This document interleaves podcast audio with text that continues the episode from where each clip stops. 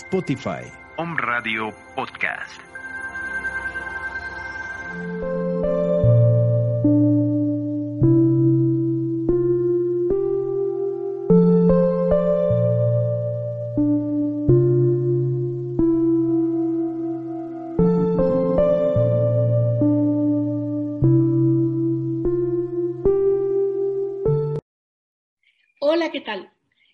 María Teresa Quintero y estoy muy contenta, muy feliz de tenerte aquí en esta nueva edición, nuevo programa de eh, Sanando el Alma, aquí en OM Radio, estrenándonos con el tema fascinante del Enneagrama. Hoy va a ser para mí un inicio muy importante porque el Enneagrama es uno de los temas tan apasionantes que existe como un mapa de la personalidad que me gustaría muchísimo que estés donde estés, tal vez vayas manejando, tal vez estés en tu casa cocinando, en fin, estés donde estés, te des este permiso de entrar a explorar eh, tu yo interno a través de este mapa y de esta información que estoy segura que te va a encantar.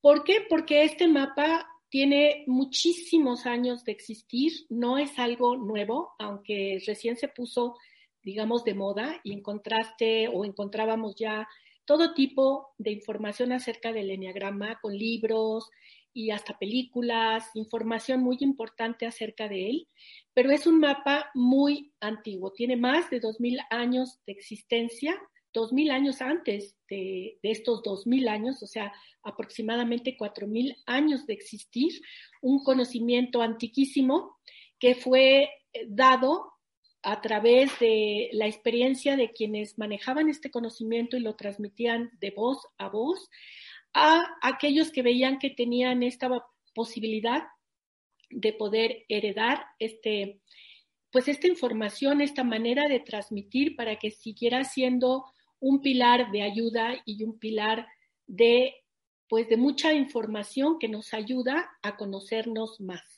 ¿Por qué? Porque el enneagrama se creó a través de la observación de las conductas humanas.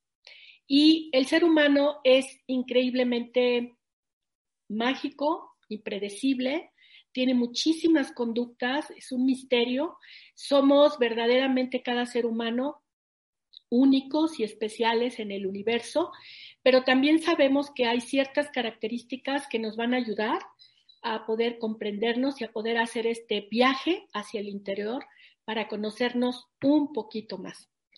El enneagrama es, eh, como su nombre lo indica, N de nueve, grama de dibujo, es el dibujo de las nueve posibilidades. ¿Qué quiere decir esto de las nueve posibilidades? Es las nueve formas en que el ser humano puede manifestarse a través de ciertas actitudes o conductas que lo van a determinar y que tú vas a encontrar la manera de poderte visualizar en estas conductas o valga la redundancia, encontrar en estos comportamientos que te van a ir definiendo cuál es tu personalidad. ¿Y por qué tan importante definirnos? Porque pues muchas gentes estamos siempre en la búsqueda de este autoconocimiento interior no solo para conocernos más, sino también para poder ayudar a otros. Resulta que también a veces cuando ya somos padres o que tenemos una responsabilidad de guiar a otros como maestros, como docentes, como padres, como figuras de autoridad, sentimos este deseo de poder hacerlo de la mejor manera posible. Y el enneagrama te, brinda esta posibilidad porque te da herramientas muy prácticas, muy sólidas para poder hacerlo. En la actualidad también el enneagrama es utilizado por diferentes empresas reconocidas para la contratación de su personal, para comprender más este comportamiento humano y poder hacerlo de la mejor manera posible. Pero bueno, vamos a ahondar un poquito más en lo que es eh, el nacimiento o la forma en la que tú puedes ir hacia adentro para encontrar esta forma de ser que te caracteriza. Primero que nada, te diría que el enneagrama está basado en encontrar uno de tus tres centros, que es el que tienes de mayor predisposición, con el cual actúas, ya sea de manera consciente o consciente o inconscientemente y tomas tus decisiones. ¿Cómo es esto? Mira, cuando nosotros somos gestados, el espermatozoide gesta al óvulo, entra en las capas de formación del óvulo para crear esta división de células que va a dar lugar a un ser humano. Y como, así como nosotros podemos tener una herencia biológica que nos determina nuestro color de piel, nos determina la estatura, el tono de voz, el color de ojos, una serie de circunstancias físicas que tienen que ver más con lo biológico. Eh, aquí en el enneagrama va a implicar que cuando este espermatozoide viene y fecunda al óvulo, va a depender mucho de la capa donde es fecundado el óvulo, ya sea en las capas exteriores o la capa media o la capa más profunda, para que esto pueda dar una predisposición a que tú tengas reacciones de tipo más intelectual o emocional o instintivas. No ves mi mano, pero estamos abajo en los instintos. ¿Qué quiere decir esto? Todos los seres humanos, todos usamos todo el tiempo estos tres centros. Todo el tiempo estamos pensando, todo el tiempo estamos sintiendo y de, todo el tiempo estamos haciendo cosas o a través de nuestros impulsos desarrollando y manifestando lo que queremos. ¿sí? Todo el tiempo hacemos esto. Pero esta predisposición va a darte una, un mayor porcentaje a que seas una persona mayormente intelectual. ¿Cómo podría ser esto? Pues te puedo poner diferentes ejemplos de gente que ha sido muy, muy pensante como Freud, como Einstein, como quien escribe un libro, quien está, por ejemplo, interesado en la historia, en la geografía, quien tiene la capacidad de ponerse a investigar, tiene, tiene mucho la tendencia, el ser intelectual, a preguntarse los porqués y cómo funcionan las cosas.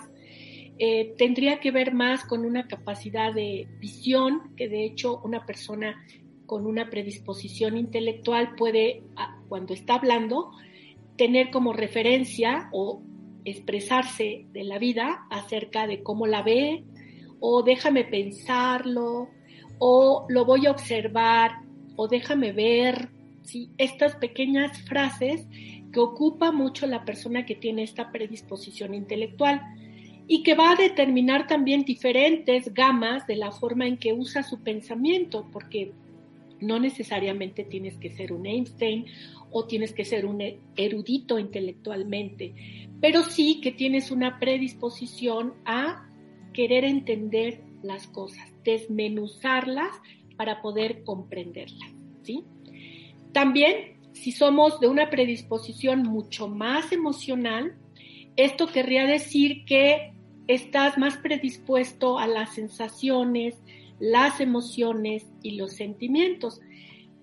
Un ejemplo que se me ocurre es, supongamos que vas al súper y que de repente tomas el champú y lo abres, que luego no está permitido, pero lo que hacemos es, mmm, qué rico huele. Los emocionales hacemos mucho eso, ¿no? O de alguna manera captar el, el pues el champú o la comida por la etiqueta, por el color, por la combinación, ¿sí? También eh, la persona que tiene una predisposición más emocional, eh, les gusta mucho estar en contacto, no solo con sus emociones, sino también eh, entienden, se preocupan, no son muy sensibles de las emociones de los demás. Tal vez por eso les guste mucho estar en contacto físico, te tocan cuando hablan contigo, te abrazan, te toman de la mano, acarician de una manera muy sutil en este contacto de su emocionalidad hacia otra persona. Sus relaciones son cálidas, afectivas, con toda la gama de matices, porque también puede existir alguien emocional intenso, dramático, eh, tirado, dijéramos, hacia el sufrimiento, hacia estas franjas que nos llevan a sufrir porque no conocemos otra manera de amor. ¿sí? También los emocionales pueden ser muy fantasiosos y muy creativos también, eso es una persona más creativa. Empleos o profesiones, pues la publicidad, un decorador de interiores, un pintor, una, un artista, simplemente una ama de casa que todo el tiempo está bordando, tejiendo y haciendo cosas increíbles para su casa o para sí mismo, ¿sí? Y también vamos a ver que los instintivos tienen una manera de recibir este impulso a través de, de, su instinto, de sus vísceras. Son personas con un olfato muy desarrollado, hasta pueden mencionar el algo me huele mal, porque así lo perciben son personas que reaccionan primero y después, dijéramos, averiguan qué es lo que pasó. Primero tienen una reacción y después averiguan, después entra el pensamiento. Son personas que les gustan mucho las actividades intensas como el paracaidismo, eh, está implícita la adrenalina o eh, el deporte, el movimiento constante, no importa la edad que tengan, generalmente pueden conservar eh, disciplinas de gimnasia o de correr o de hacer ejercicio o de rutinas. Es importante para las personas del centro instintivo estar en movimiento. Y después de esto me gustaría que tuvieras hacia dónde te estás inclinando. Porque en esta primera parte te quiero decir que nos vamos a concentrar principalmente en determinar nuestro centro porque, te repito, aunque pensamos, sentimos y constantemente estamos actuando, también tenemos que empezar a reconocer como cuál es ese patrón que yo tengo originalmente. Yo soy una persona más intelectual, me gusta averiguar las cosas, saber cómo funcionan, como esos niños que quieren desbaratar la plancha, la bicicleta y que después ya les sobran piezas o les faltan piezas.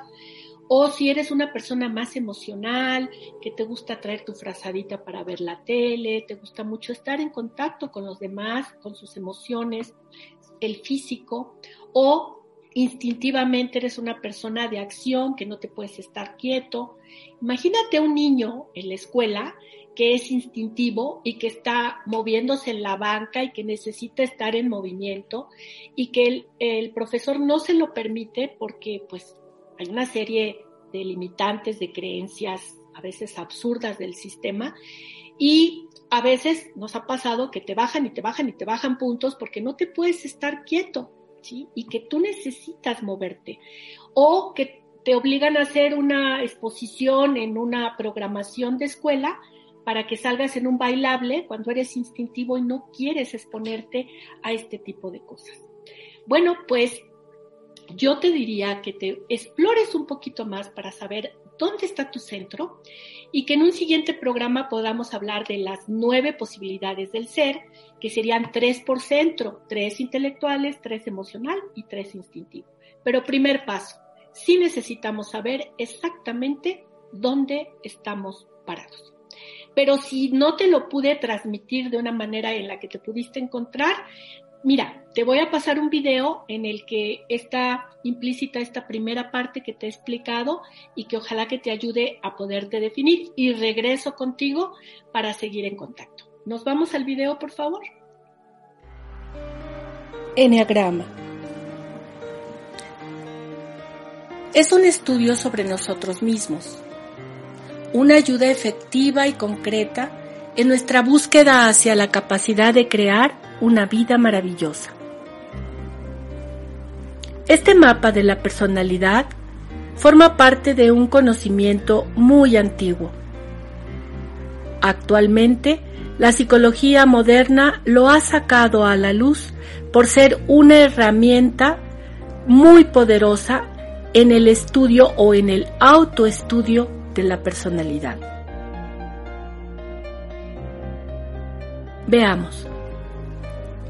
Así como tenemos una herencia biológica que determina nuestro color de piel o nuestro color de ojos, nuestra estatura, etc., el enneagrama comienza por concientizar que tenemos una predisposición a ser intelectuales o emocionales o instintivos o viscerales.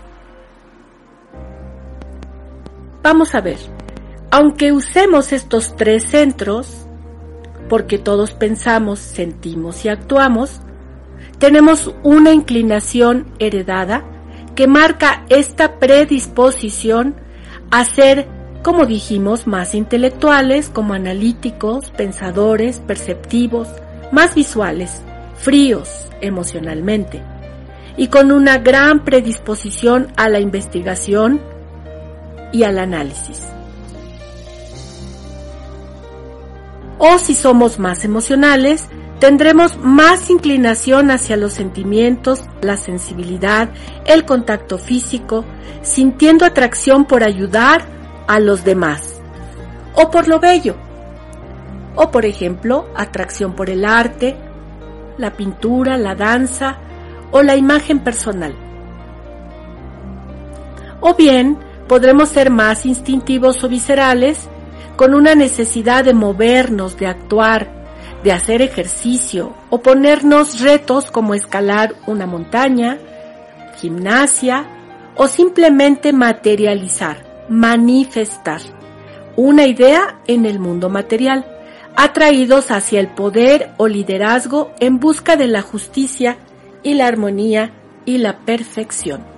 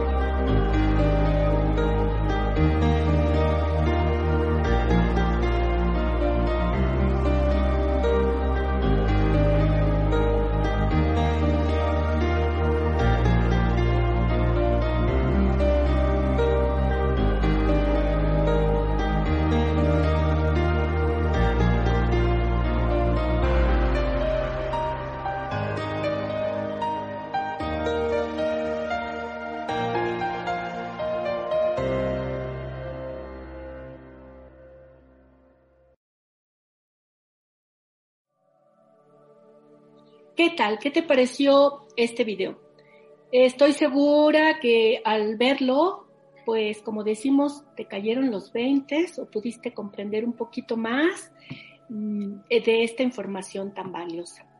La intención, queridos escuchas, es que podamos entrar en un proceso de transformación a través de este viaje interno, conociéndonos un poquito más con este maravilloso mapa que por la antigüedad que tiene y pues imagínense la cantidad de veces que ha sido usado para el mayor bien de los seres humanos, ha sido para ubicar, para eh, observar y para apoyar estos cambios que necesitamos hacer para nuestra evolución.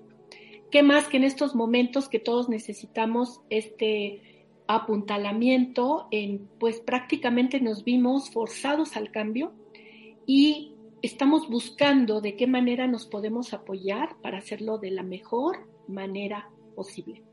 Dentro de este proceso de transformación, este mapa nos brinda una gran oportunidad de conocernos de manera pues personal y a nuestro ritmo, como nosotros necesitemos irlo explorando. ¿Para qué nos va a ayudar? Primero, porque vamos a dejar atrás hábitos tóxicos que seguramente todo mundo tenemos y que estamos listos de dejar atrás. Yo te invito que en estos próximos días estés entrando a esta observación para reconocer cuáles son estos hábitos tóxicos que tú quieres dejar atrás, ¿no? Puede ser, por ejemplo, que prometas estar en un lugar y que sabes que no vas a estar, como mentir o como saber que te vas a presionar como de antemano darte cuenta que entras en procesos de estrés porque te estás exigiendo algo que sabes que va a ser difícil que cumplas o procesos tóxicos como de hábitos de alimentación que tienen que ver más con nuestro cuerpo, con nuestra manera de amarnos, de estar en contacto con nosotros, como cuidar cuando tenemos hambre, cuando tenemos sueño, cuando estamos cansados, O también observar esos hábitos de hablar de más, cuando ya me di cuenta dije cosas que no quería decir, o expuse a otras personas con la información que yo sé. En fin, Te invito a que explores esto para que conforme vayamos avanzando te sea mucho más sencillo poder detectar dónde estás. Sobre todo, cultivar esta percepción o este sentido de observación en esta semana de si tú crees que eres una persona más intelectual porque estás usando hasta palabras que tienen que ver con esto, como quiero entender, déjame ver, mm, lo voy a pensar y hasta nos ponemos la manita en la cabeza y, y hacemos como que estamos viendo a distancia porque estamos alejándonos de la experiencia para poder interpretarla, para poder mirarla de una manera más ordenada o que necesita siempre datos como vamos al cine, a dónde, a qué hora, qué día, por qué, todas las preguntas que se te ocurran como desde, espérate, simplemente quiero saber si tienes ganas y luego ya entramos a la segunda parte, ¿no?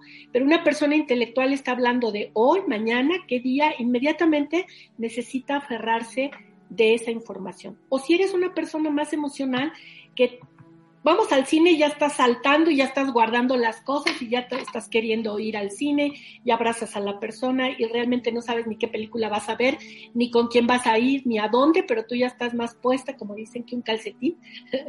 Perdón la broma, pero es que a veces los, los refranes mexicanos son tan exactos que bueno. O si eres una persona más instintiva, que realmente necesitas actividades de mayor movimiento y te pareciera que estar en el cine es una actividad más tranquila, donde vas a estar solamente observando y no te dan ganas. Lo que tú quieres es a lo mejor caminar por la plaza o andar en bicicleta por la ciudad o simplemente desplazarte a diferentes lugares porque vas a ir o a dejar o a visitar o a hacer cosas y moviéndote. Esto va a ser importante.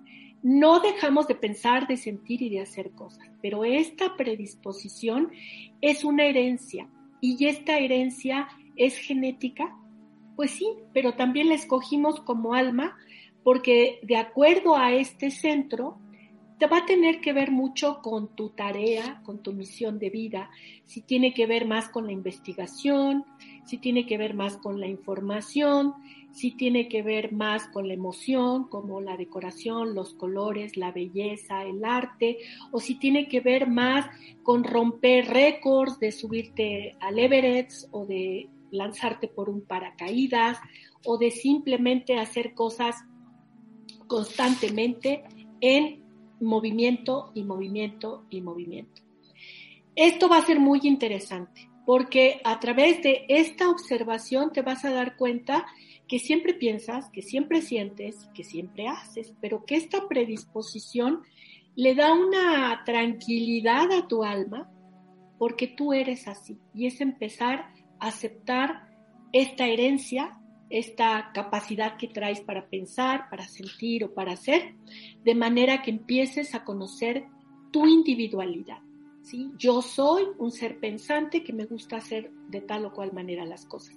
¿Por qué va a ser importante esta observación? Porque imagínate eh, en el mundo, en el planeta, la cantidad de seres pensantes que hay o emocionales o instintivos, millones.